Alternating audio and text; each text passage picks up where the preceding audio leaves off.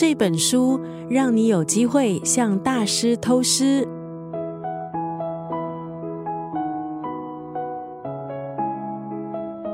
今天在九六三作家语录分享的文字，出自这本书。在咖啡厅遇见彼得·杜拉克。这本书的作者是藤屋伸二，他专门研究管理学大师彼得·杜拉克的理论。这本书是一本大人和少年可以一起共读的入门书。书里透过简单的故事、有趣的插图，带出管理大师彼得·杜拉克创造成果的五种能力。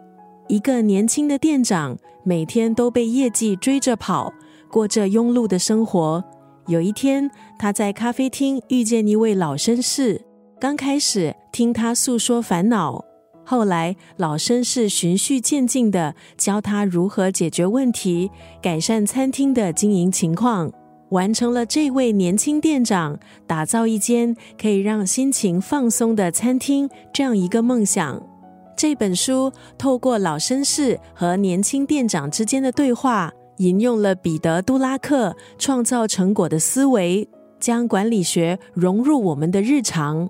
读者可以随着故事一同前进，跟着主角一起学习，仿佛在过程中也完成了一场让人生升级的任务。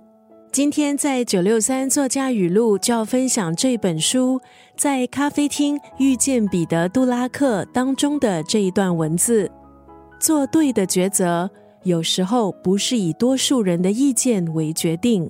这句话我个人非常认同。我们常说少数要服从多数，但也得看情况。一位好的领导必须有智慧，还有勇气。在必要的时候，不以多数人的意见来作为抉择的标准。这本书把管理大师彼得·杜拉克一生重要的思想哲学，以深入浅出的方式，让中年人还有青年明白：成功其实从来不远。做对的抉择，有时候不是以多数人的意见为决定。